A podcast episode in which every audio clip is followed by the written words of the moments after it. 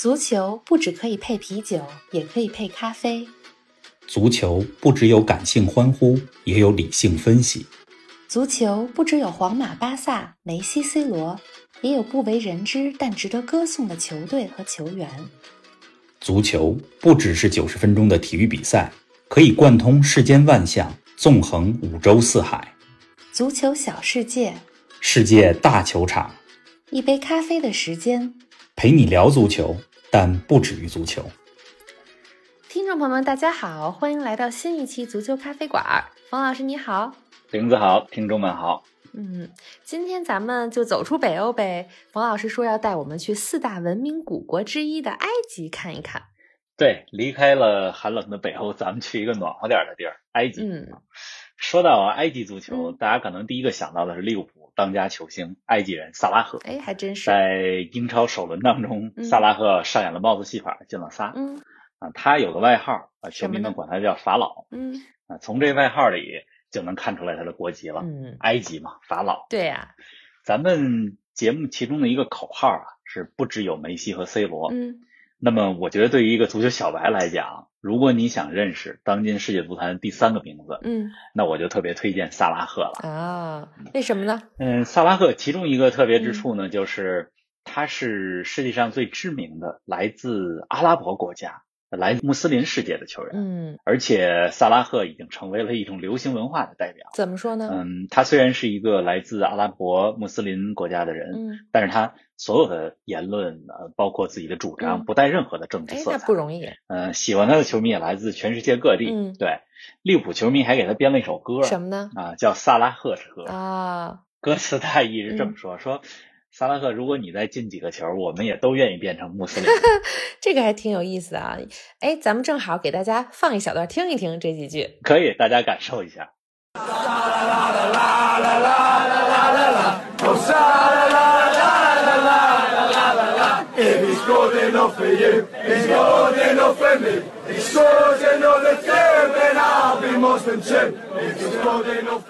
哎，听完这一小段儿，冯老师，我觉得作为埃及球员啊，能够达到这样的高度确实不容易。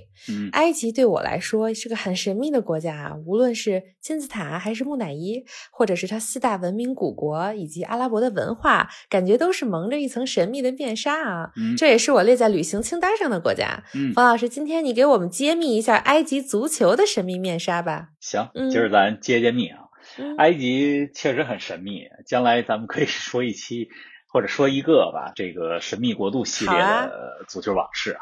嗯，嗯。像伊朗、朝鲜啊。应该也属于这系列啊。嗯。我虽然没去过埃及，但是我有埃及的朋友，从跟他们聊天中就能看出来，这国家呃对足球非常狂热。一般咱们来讲啊，穆斯林的国家对于一些流行的文化啊，足球我觉得也是一个肯定的流行文化吧，对吧？大众体育，呃，一般穆斯林国家对这种流行文化是比较节制的，嗯但是埃及不一样，埃及它对足球有一种宗教般的狂热。哎呦，这个还真是没想到啊！哎，每次说新的国家，咱们之前一直都是一二三啊，一二三四用数字来说的。你今天打算怎么说呀？嗯，萨拉赫算个巨星吧？还一二三呗。嗯，可以啊。对，一个巨星就萨拉赫吧。嗯嗯、当然，埃及足球是一个非常有故事性、有争议性、有戏剧性的话题。嗯呃，而且通常是和这个国家的局势、文化等等因素交织在一块儿。是。的。所以不止一个巨星。嗯，还有呢？呃，咱们再说说一个死敌。嗯嗯，数字二的话，咱们说说两个记录，两个惨案。嗯三的话，咱们说说非洲的三连冠，啊、三次世界杯的经历。好呀。哎，这几个标题觉得很有故事性啊，感觉会有一些激动人心的时刻发生。肯定一说到惨案、死敌啊，可能也有些悲伤和不幸的故事。那咱们从萨拉赫讲起呗。没问题。嗯，萨拉赫你应该听说过吧？看英超，包括看世界杯，都应该见过萨拉赫。对吧我对他还是有一些印象深刻的镜头的。一个是咱们之前讲利物浦，你永远不会独行那期的时候说到利物浦今年嗯夺冠主要靠了前场，你说有三叉戟，我记得萨拉赫是其中一个，对吧？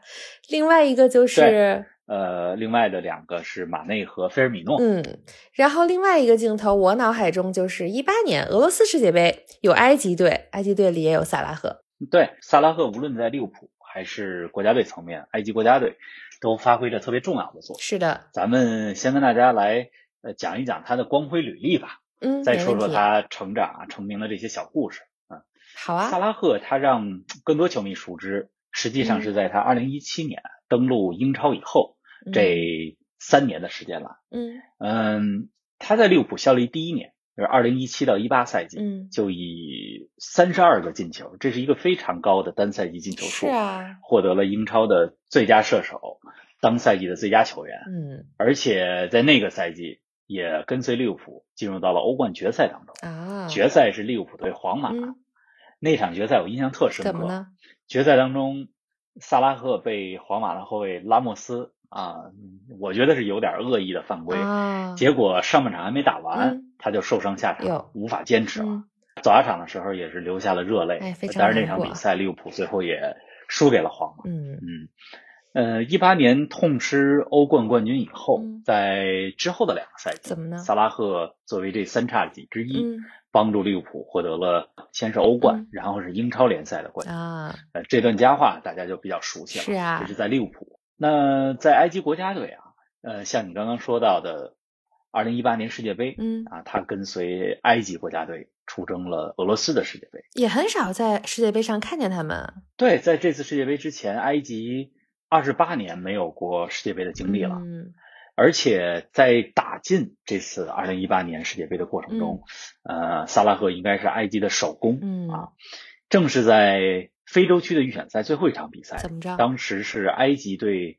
刚果，嗯全场比赛进入到伤停补时阶段，嗯比分是一比一。嗯结果萨拉赫在九十五分钟的时候、嗯啊，通过一粒点球，就是他的进球，帮助埃及最后时刻晋级。绝杀呀！整个埃及的体育场里面都嗯沸腾了。对啊，呃，萨拉赫也被称为民族英雄。是啊，但是比较可惜的是，因为埃及这支球队整体实力还比较弱，嗯呃，世界杯上小组赛三场比赛，嗯。当时他是分在了一个还不是很强的小组，嗯。小组里边有东道主俄罗斯，嗯。有沙特阿拉伯，呃，有乌拉圭，嗯。没有德国、西班牙这种强队，嗯。但是埃及队还是三场比赛都输了。嗯，还是洗啊，版不。过萨拉赫呃还年轻，对啊。咱看看二零二二、二零二六世界杯是不是还有机会啊，带埃及走得更远？对呀、你说到萨拉赫他的成长经历啊，他现在也还年轻。那像现在已经有这么多光鲜亮丽的成功背后，他有没有一些不为人知的故事呢？给我们讲讲。嗯，萨拉赫是一九九二年生人，90后今年是二十八岁，嗯九零后。他出生在埃及开罗北部的一个乡村里面，嗯啊，呃，这个地儿呢距离地中海也比较近。嗯嗯、萨拉赫是在七岁的时候开始专业训练，呃，我也看到一些关于他的故事，嗯说他小时候去参加训练的时候，嗯呃，路程特别周折，啊，得倒好几趟公交车、长途车才能去训练，还挺不所容易。以足球之路非常艰辛。呃，萨拉赫成为职业球员之后啊，他是先在埃及联赛效力，嗯到了二零一二年的时候，也就是他二十岁的时候，被欧洲的球队相中，就跨过了地中海，啊到埃及来到了欧洲。他在欧洲的第一站是瑞士啊，瑞士的巴塞尔，嗯这支球队也是瑞士的劲旅。虽然瑞士联赛没有五大联赛那么有名但是巴塞尔也有欧冠可踢，啊，而且他们在欧冠中呢，呃，面对切尔西嗯啊，面对切尔西的比赛里，萨拉赫表现非常出色，就被切尔西给看上。所以萨拉赫虽然在英超出名是在利物浦，嗯但实际上他来到英国的第一站是来到切尔西。啊，在二零一四年的时候，切尔西把他买到了俱乐部当中，来到了伦敦斯坦福桥。嗯，不过到了切尔西以后怎，么说呃，萨拉赫并没有什么出场的机会。啊？那时候切尔西也是人才济济，对呀、球队就把他外租到了意甲。啊，先是在意甲的佛罗伦萨，表现怎么样说球衣那那期节目的时候说紫百合佛罗伦萨，嗯表现非常出色。嗯这段租借的经历呢，就让他呃吸引了在意大利更大的俱乐部的、啊，又要换家。呃关注啊。后来他就到了罗马队，嗯嗯，先租，然后后买，嗯罗马把他给买过来了。呃，罗马那时候也有欧冠可踢，嗯而且萨拉赫在罗马的表现，呃，也非常出嗯色啊，既边路的突破，呃，射门的精准程度，包括给队友的做球助攻，呃，我觉得在意甲那个时候是一个就是没有几个球员能够跟萨拉啊，赫已经很出色他的这种攻击的杀伤力媲美。嗯对，切尔西估计也很后悔当年这决定，放他走了，卖到罗马了。对啊对，呃，当然切尔西这么多年来看走眼的人也不是第一次少。对你像现在曼联的中场、嗯这几个赛季英超的助攻王啊，呃，比利时中场嗯啊，被称作丁丁的啊德布劳内，嗯这也是当年切尔西啊 看走眼、哎把他放走的人。对呃，在罗马这些高光的表现，萨拉赫就吸引了利物浦的注意被力。发现了，呃，二零一七年的夏天，对那个时候利物浦的主教练克洛普，嗯他刚刚到利物浦啊，大概两年左右的时间吧。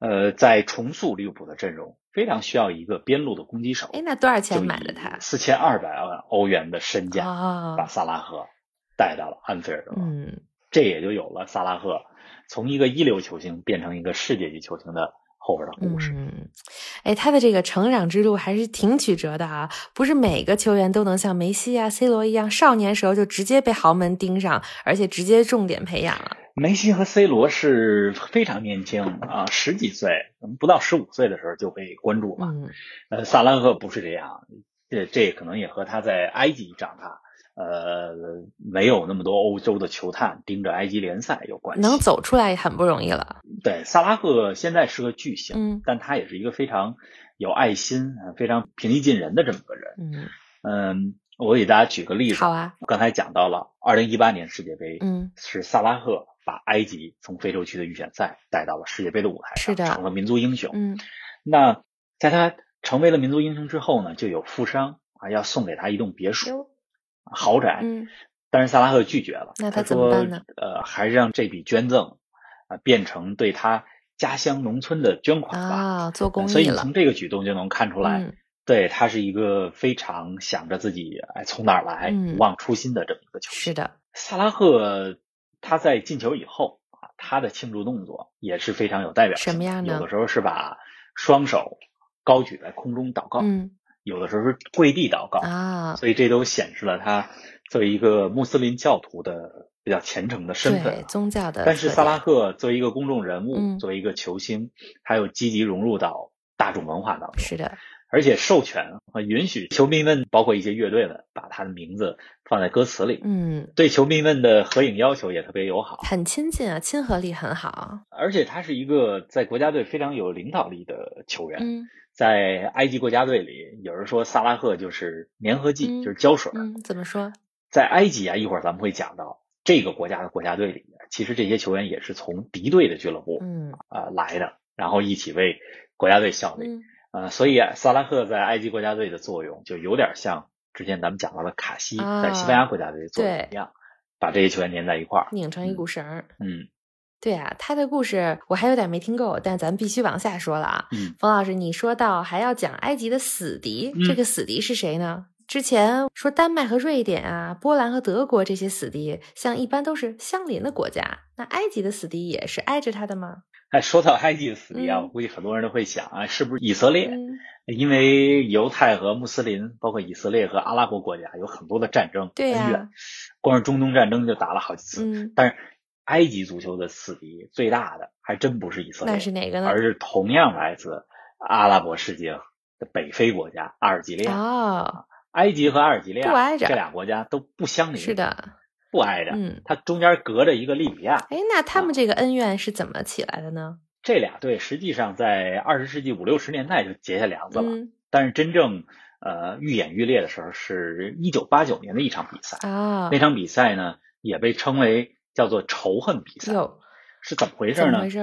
当时这两个队在一九九零年世界杯预选赛当中，嗯就非洲区预选赛、嗯被分在了一个组。然后呢？最后一场比赛，埃及主场对阿尔及利亚。嗯呃，当时呢，阿尔及利亚在非洲是一个很强的球队，嗯，八二年和八六年连续进过世界杯的决赛圈，有，而且八二年阿尔及利亚在世界杯上还战胜过前西德队。嗯，可是埃及队呢，上一次进世界杯那是一九三四年太久远了。所以一九八九年这场预选赛、嗯，大家都想赢，对啊，埃及呢是取胜才能出线，嗯，阿尔及利亚是打平就能出线。结果呢？结果那场比赛埃及赢了。有，赢了以后，啊、全场啊、有十万多球迷，全场沸腾那场了，这个气氛非常热烈，嗯对。然后赛场内外也有两万多名警察，这么多，但是啊，对中场哨响，嗯比赛结束以后，嗯阿尔及利亚的球员和教练非常不满意，哟开始围攻裁判，嗯因为他们认为当值主裁判判罚明显偏向主队埃及。啊，在这场冲突当中，怎么着呢一个叫做贝鲁米的阿尔及利亚的啊球员、干嘛了把埃及的队队医球队的医生眼睛给打哎瞎了。据说呢是扔过去一个玻璃水瓶。嗯最终的结果啊是比赛哈，嗯就是成绩上是埃及进了1990年的世界杯决赛圈，嗯而阿尔及利亚的这名球员据说还得到了国际刑警组织的通牒，哎呦，那还所以这事儿不小。对，挺严重的。那后来呢？这事儿之后，这两队要再次比赛，那岂不是仇恨更大了？哎，足球场真是冤家路窄。呃，二十年之后，嗯二零一零年南非世界杯的预选赛上嗯，，又相遇两队了就是在二零零九年嗯又遇到了。啊，埃及呢，在预选赛最后一轮主场二比零战胜了阿尔及利亚。嗯，就这回呢，埃及二比零赢了以后，两队都排在小组第一，哟，那怎么办呢？而且积分和净胜球数完全一样，巧了，根本分不出来谁是第 一。对呀，所以非洲足联、国际足联商议以后，就是这俩队安排他们在中立场地，嗯就是苏丹，在进行决战。最后然后结果在决战当嗯中，阿尔及利亚一比零赢了埃及，阿尔及利亚进了二零一零年的南非世界杯。哎，还挺戏剧性的。这个冤家路窄，真是哪个领域都有啊。像埃及一八年进入世界杯那次，那预选赛中有没有再遇到阿尔及利亚呀？埃及和阿尔及利亚虽然近期没有直接相遇过啊，呃，像一八年的世界杯预选赛，嗯呃，埃及没碰上阿尔及利亚，嗯，但是这仇恨呢，其实还在继续。怎么？说呢？你像二零一九年、嗯在埃及举办的非洲国家杯的嗯赛事当中，啊，这非洲国家杯它是每两年一度的非洲最重要的洲际赛事。啊在二零一九年就埃及本土举办的这个赛事当中，埃及连八强都没进，嗯这么早就这么早就淘汰了。嗯对呀阿尔及利亚在这届杯赛当中最终夺冠，嗯，所以没有什么比 让埃及人看到这个自己的死死敌敌，对吧，在自己的土地上夺冠更耻辱的事儿。没错。所以这恩怨肯定后边还有，咱继续关注吧。咱们接着往下说吧，说说该嗯说到埃及足球的两项记录。嗯这俩记录也很有意思、嗯啊，都是由埃及球员保持的世界纪录。嗯啊，一个球员呢叫艾哈迈德哈桑，嗯，他呢代表埃及国家队出场过一百八十四次，哟，就至今保持着全世界所有的球员里代表国家队出场次数最多的记录。啊，而且在这项排名当中啊，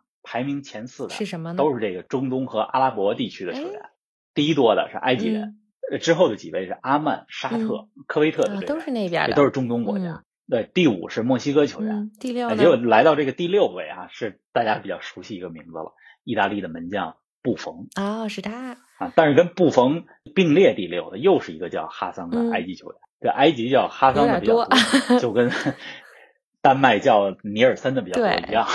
嗯 那这个榜单上之后就是咱们比较熟悉的，像西班牙的队长拉莫斯、嗯卡西利亚斯、葡萄牙的 C 罗、嗯等等。这位保持一百八十四次国家队最多出场记录的哈桑，嗯他也是非洲啊曾经最出色的中场球员之一。嗯，呃，一九九五年到二零一二年期间，效力埃及国家队长达十六年之久。哦，十六年那真的是挺长了。看来埃及球员的职业生涯还是比较长的啊，这个算一项记录。那另外一项是什么呢？另外一项也是跟年龄有关。嗯呃，埃及的，你刚才一直在讲到二零一八年世界杯上看到了埃及队，嗯那么二零一八年世界杯上，呃，埃及的门将替补门将哈达里啊、啊，他也获得了一次出场的机会，嗯并且这次出场是以四十五岁一百六十一天的高龄高龄创造啊了世界杯嗯最年长的出场记录。啊，这真的是之前咱们在节目里边儿哈讲到这个，我记得是乘风破浪的时候，嗯讲到一个喀麦隆的球星，嗯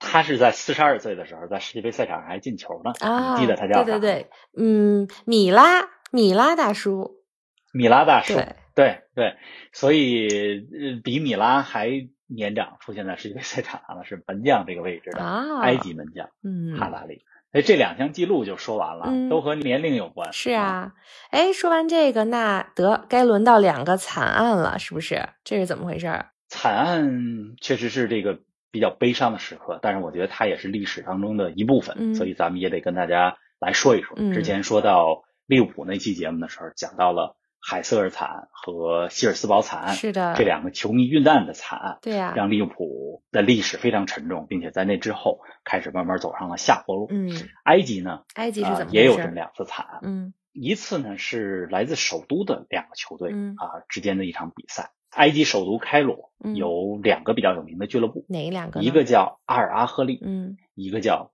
扎马雷克。这两个球队之间的比赛啊被称为开罗德比。嗯，同一个城市。通常呢，还是要外籍裁判来执法他们的嗯比赛，因为埃及的裁判执法容易出乱子。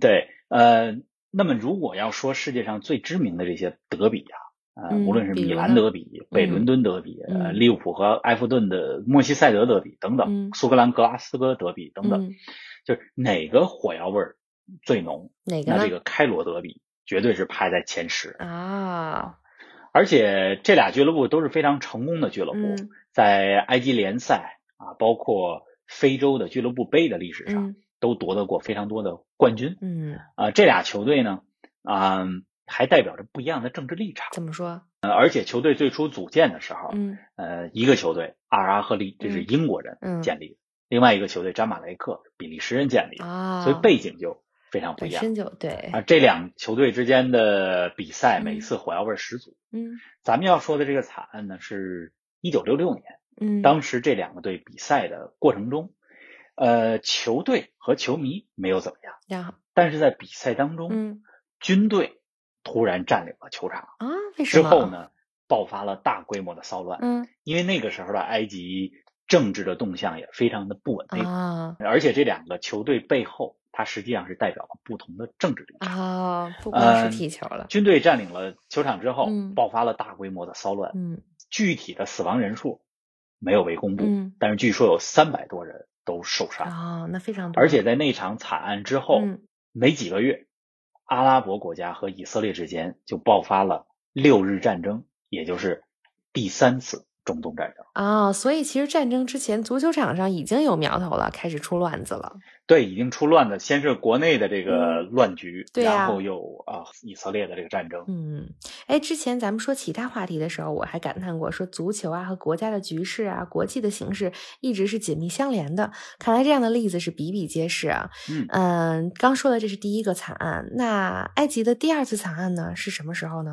第二次比较近，嗯这是在二零一二年的时候，在埃及爆发了一场啊、球迷伤亡数量非常多的惨案。啊，这个在全世界数字也是耸人听闻的。怎么回事儿？二零一二年的二月一号、嗯啊，埃及的国内联赛，嗯它叫埃超、嗯，啊，就英超嘛，人家也有埃呃，刚才咱们提到的强队阿尔阿赫利，嗯客场面对一个叫做马斯里的队伍。嗯呃，当时这个马斯里队啊，他是以三比一战胜了阿尔阿赫利。啊，然后呢呃？比赛结束之后，大量的球迷也是涌入了场地的之中，嗯主队的队伍赢了。嗯那球迷呢非常激动，再加上这两个球队之间本来这球迷背后又有不同的政治立场，嗯而且又有恩怨，呃，所以主队的球迷就借着这个胜利之后的激动的情绪，嗯就开始攻击客队阿尔阿赫里的啊远征的球迷。而在当时，嗯这个主场的球场的警察也没有及时制止。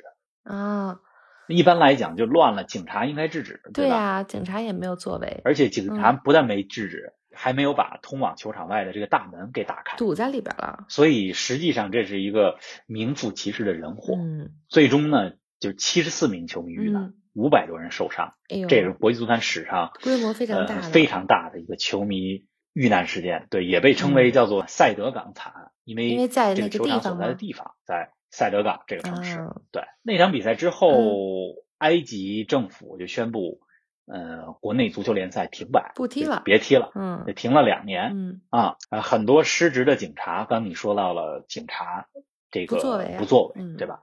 失职的警察也在调查结果出来以后被判刑。嗯。虽然这是一个在足球场上的灾难，嗯但是它背后的原因什么实际上是埃及整个的政治局势的不稳定，啊，以及。不同的球迷群体代表了不同的立场。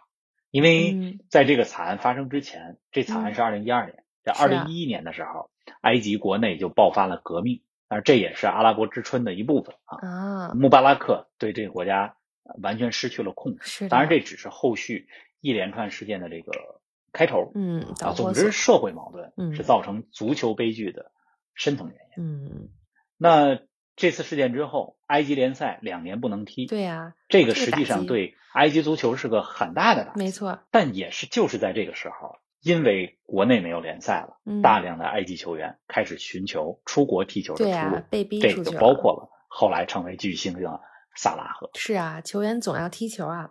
哎，埃及的很多俱乐部的名字我真的是没有听说过啊，嗯相信很多听众们也比较陌生。但这件事情本身，我觉得对足球、对社会都产生了很深远的影响。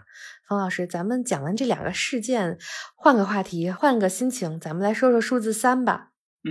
数字三比较好理解嗯，啊、就给大家简单说说吧。好呀，一次是非洲杯的三连冠，嗯，好事儿，另外一个三呢是三次世界杯的经历。嗯啊呃，三次世界杯的经历呢呃有点少，嗯，但是像你说的，非洲杯的三连冠这是好事。对啊，一般咱们讲到非洲足球，嗯大家可能脑海中第一个想到的是撒哈拉以南的黑非洲，嗯尼日利亚、对喀麦隆、科特迪瓦、加纳嗯，这些国家。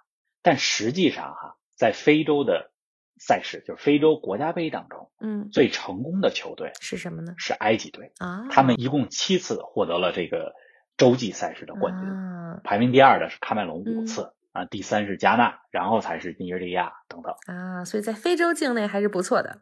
对，而且埃及是在零六、零八、一零三年嗯连续三届的非洲杯上实现了三连冠。嗯从零六年到一零年，这也是埃及足球最辉煌的，嗯也培养出了在萨拉赫之前的不少球星。啊，就如果不是刚才咱们说到的，二零一一年开始，嗯埃及国内局势动荡，对，二零一二年的这个惨啊塞德港球迷惨案，嗯呃，埃及足球估计还能够延续辉煌很多年。嗯，有可能。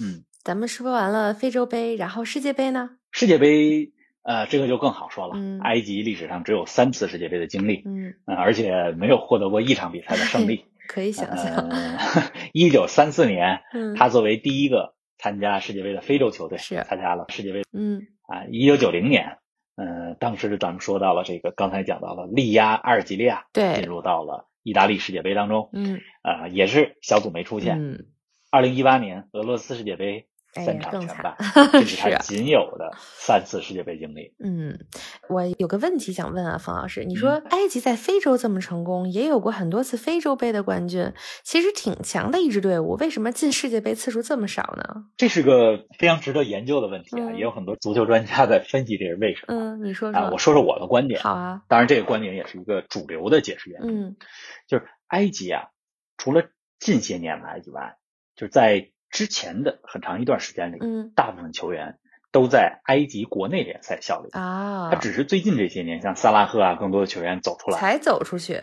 嗯对，不像尼日利亚、喀麦隆、科特迪瓦嗯这些其他的在非洲足球强国，嗯他们几乎整个国家队的球员都在欧洲主流联赛里效力。啊，这个非洲杯和世界杯预选赛是两个完全不一样的赛事。嗯非洲杯通常是在冬天进行，啊，北半球的冬天啊，嗯。呃，那个时候呢，欧洲的主流联赛就激战正酣。啊，都在外边呢。对，而且非洲嗯。杯它是一个赛会制的比赛，呃，就是在一个国家，呃，就像奥运会、世界杯一样啊，踢一个月。嗯。那这个时候呢，效力于欧洲联赛的这些球员们就得飞回嗯。到非洲、啊，对呀，跟着国家队踢一个月左右的嗯。比赛。如果进决赛，嗯。那在欧洲的这些大牌球星嗯。啊、他有时候参加非洲国家杯，嗯，有时候出工不出力，或者说并不是百分之百、百分之二百的付出努力，啊，因为要考虑到是不是受伤，对呀，还得想着踢完非洲国家杯以后回到欧洲联赛。嗯。对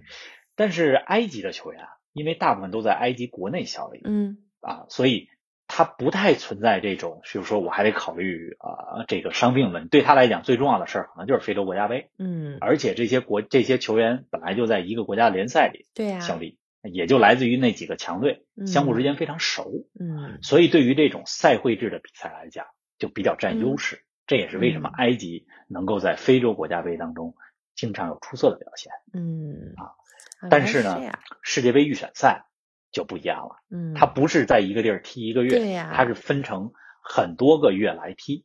嗯那对于效力欧洲联赛这些非洲球员来讲，他可以不重视非洲杯，嗯，但每个人都非常重视世界杯。没错，那你像尼日利亚、喀麦隆、科特迪瓦、加纳呃这些在欧洲效力的球员，对啊，在世界杯预选赛当中会为自己的球队百分之百拼尽全力啊，因为他想登上世界杯的舞台。是的，对，而如果说大家都拼尽全力的情况下，那埃及这些效力于国内联赛的球员的整体实力，自然就没弱法和其他一些国家效力于欧洲主流联赛的这些球员们相比了。我认为嗯这是主要的原因。我觉得有道理，而且最后咱再说一句，就是埃及球员不出国踢球，嗯这实际上也和纳赛尔啊，纳赛尔是埃及的一个政治强人了。嗯他在五六十年代的时候提出来了这个大阿拉伯民族主义，啊，呃，实际上也增强了阿拉伯民族的自豪感。是啊，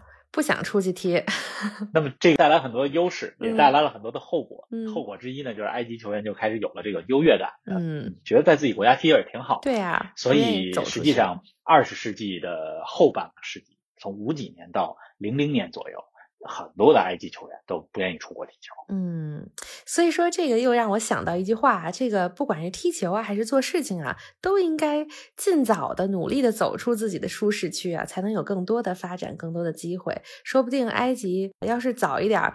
更多的球员愿意走出去，多踢一踢欧洲啊，或者更加能够锻炼自己的联赛的话，说不定成绩在世界上会更好。没错，嗯嗯，看来埃及还是有挺多可以聊的啊，冯老师，咱们留到将来，你不是说还要再讲一期神秘国度吗？